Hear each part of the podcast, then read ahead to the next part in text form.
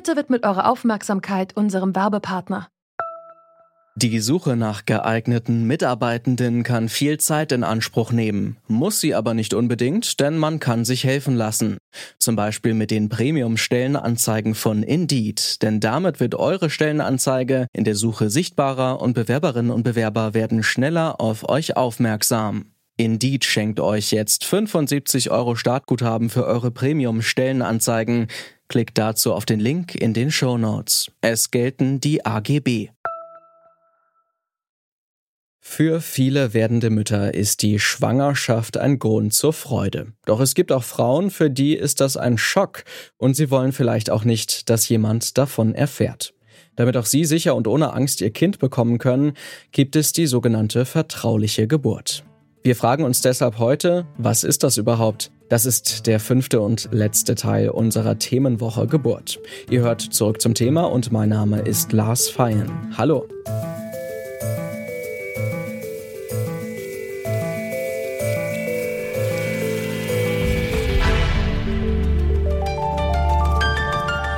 Zurück zum Thema.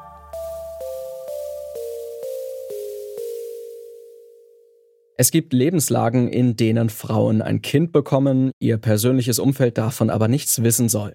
Für diese Frauen gibt es den Weg der vertraulichen Geburt. Dabei können Frauen anonym, aber in einem medizinischen Umfeld ihre Kinder zur Welt bringen. Doch wie läuft so eine vertrauliche Geburt ab und wie bleiben die Mütter anonym? Meine Kollegin Charlotte Müller fasst einmal alle wichtigen Infos zusammen.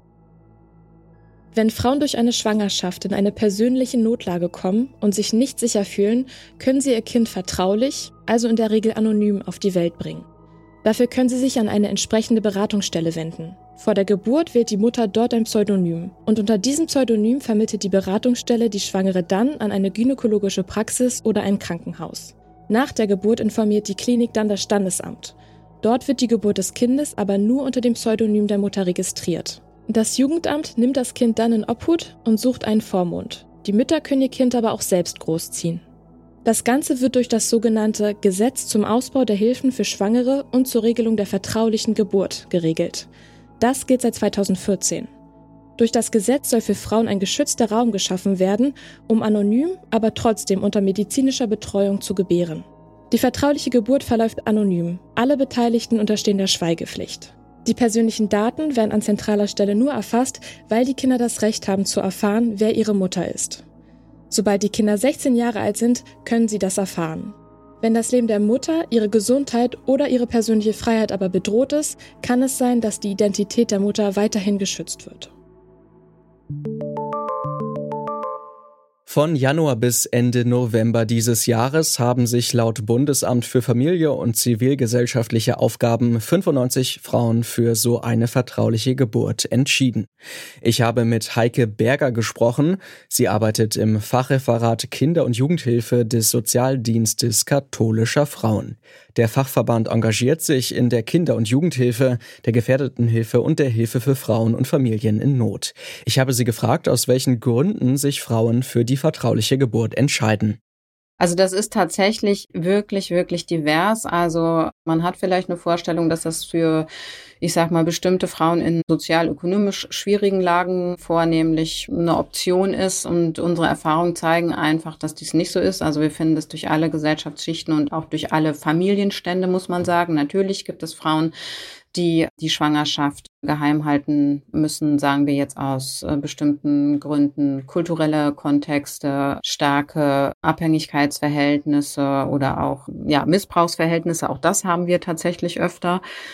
Wir haben Frauen mit Fluchterfahrungen an diesen Stellen, aber tatsächlich auch in Konstellationen, in denen uneheliche Kinder auf diese Weise tatsächlich zur Welt gebracht werden. Also es hält man manchmal nicht mehr für möglich, aber tatsächlich ist es auch in diesen Kontexten zu finden. Es gibt also ganz verschiedene Gründe, weshalb sich Frauen für eine vertrauliche Geburt entscheiden. Wenn sich eine Mutter für diese Art der Geburt entscheidet, wird das Kind in den meisten Fällen auch zur Adoption freigegeben. Doch die Mütter können sich auch entscheiden, doch noch das eigene Kind großzuziehen. Ich habe Heike Berger deshalb gefragt, ob es dabei besondere Hürden gibt. Nee, das ist insofern geregelt. Also wenn ein Kind zur Adoption gegeben wird, sucht die Adoptionsvermittlungsstelle eine Adoptionspflegefamilie. Also das ist dann nicht eine Pflegefamilie im klassischen Sinne, wo die Eltern noch Sorgerechtsanteile haben, sondern das ist einfach, also man könnte sagen, eine Art Probezeit sozusagen. Und innerhalb dieses Jahres, das ist in der Regel, ist das ein Jahr, können die leiblichen Eltern oder in der Regel sind es tatsächlich auch nur die Mütter, kann man das quasi widerrufen an dieser Stelle so. Und äh, bis dahin, bis zum Adoptionsbeschluss, der ja durchs Familiengericht ausgesprochen wird, gibt es die Möglichkeit, das zurückzunehmen, zu revidieren an dieser Stelle. Also natürlich unter der Voraussetzung, dass die Mutter ihre Anonymität preisgibt. Also das muss dann geschehen.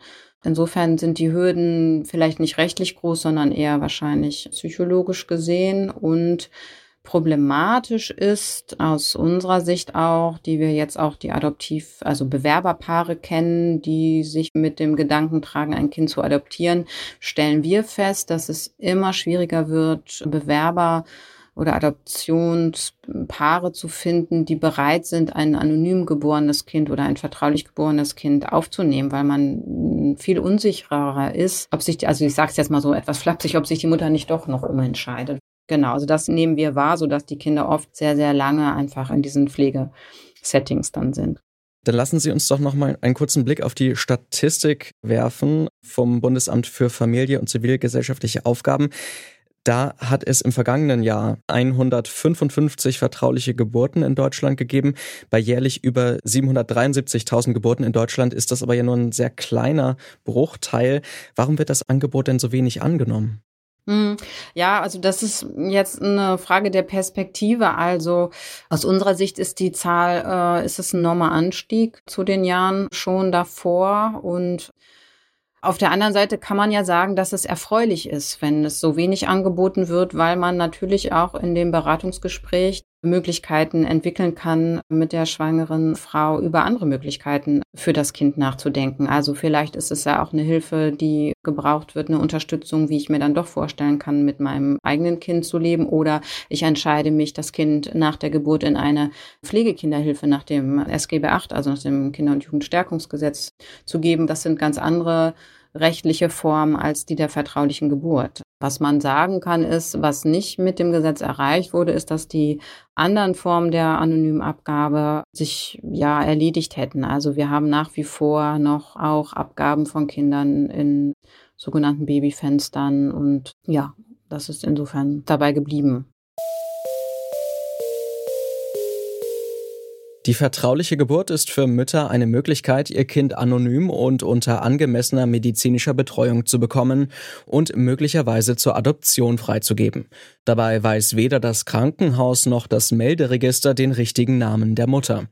Nur die verantwortliche Beratungsstelle kennt ihre Identität und die unterliegt der Schweigepflicht. Das ist wichtig, weil Frauen so die Möglichkeit gegeben wird, trotz Anonymität sicher zu gebären und nicht etwa alleine zu Hause. Mit 16 Jahren haben die Kinder allerdings das Recht, die Identität ihrer Mutter zu erfahren. Nur unter besonderen Voraussetzungen gibt es hier Ausnahmen. Seit der Einführung im Jahr 2014 wurden laut Bundesamt für Familie und zivilgesellschaftliche Aufgaben über 800 Kinder vertraulich geboren. Ursprünglich hatte man gehofft, dass dadurch auch andere Formen der anonymen Geburt seltener werden. Das ist jedoch nicht eingetreten.